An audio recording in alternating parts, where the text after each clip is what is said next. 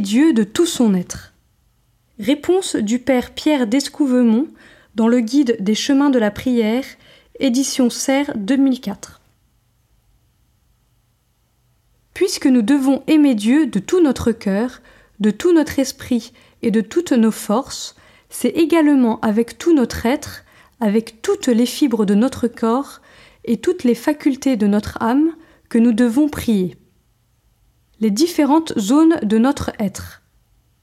La zone corporelle, la plus extérieure, est la zone qui reçoit par l'intermédiaire de nos cinq sens toute une série d'informations sur le monde qui nous entoure. C'est aussi là que nous ressentons les plaisirs et les douleurs d'ordre sensible.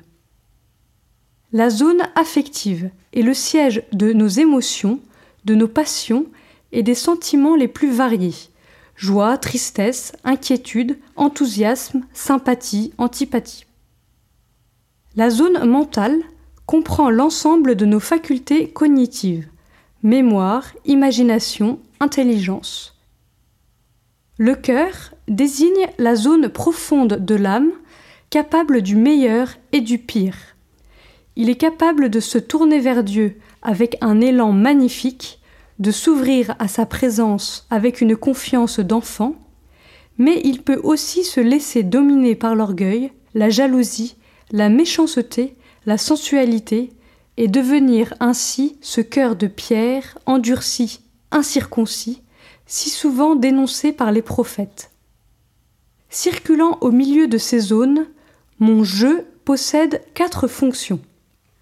Premièrement, moi, en tant que j'ai conscience de ce qui se passe dans les différentes zones corporelles, affectives, mentales.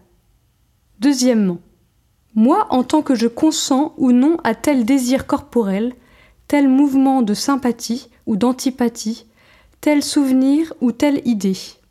C'est le propre d'une personne vraiment libre de n'être pas purement et simplement commandée par ses besoins et ses désirs, mais de décider si elle entend consentir ou non. Troisièmement, moi, en tant que je me mets en mouvement et stimule l'activité des différentes zones. Quatrièmement, moi, en tant que je suis capable d'entrer en rapport interpersonnel avec un autre. C'est je qui instaure cette relation je-tu avec Dieu, qui est l'âme de la prière. Le rôle capital du cœur dans l'oraison. Notre cœur est le temple de Dieu. Là se noue la rencontre entre Dieu et l'homme. Là le Seigneur nous attend. Le cœur est une espèce de faculté donnée à l'homme par Dieu pour entrer en rapport avec lui. C'est par notre cœur que nous sommes un être absolument unique au monde. Premièrement, notre cœur a une nostalgie d'infini. C'est l'une des marques du Créateur sur son ouvrage. Deuxièmement, nous avons la capacité d'accueillir Dieu. Dieu est à la fois celui qui vient combler le gouffre infini de notre cœur et celui qui nous attire dans l'océan sans rivage de son amour.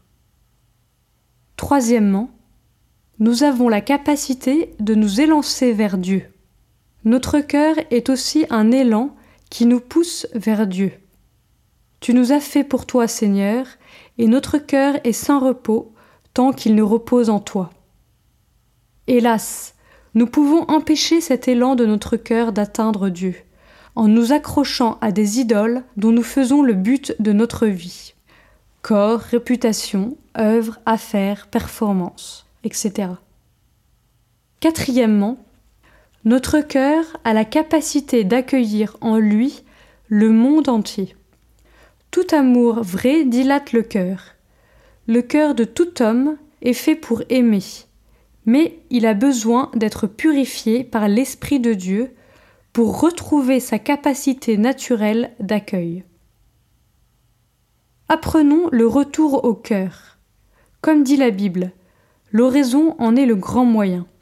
Mais cela exige que nous n'autorisions pas je à se laisser accaparer par tout ce qui le sollicite, aussi bien dans le monde extérieur qu'intérieur. C'est ainsi que nous arriverons un jour à vivre au niveau du cœur nouveau, à l'heure de l'oraison et tout au long de la journée.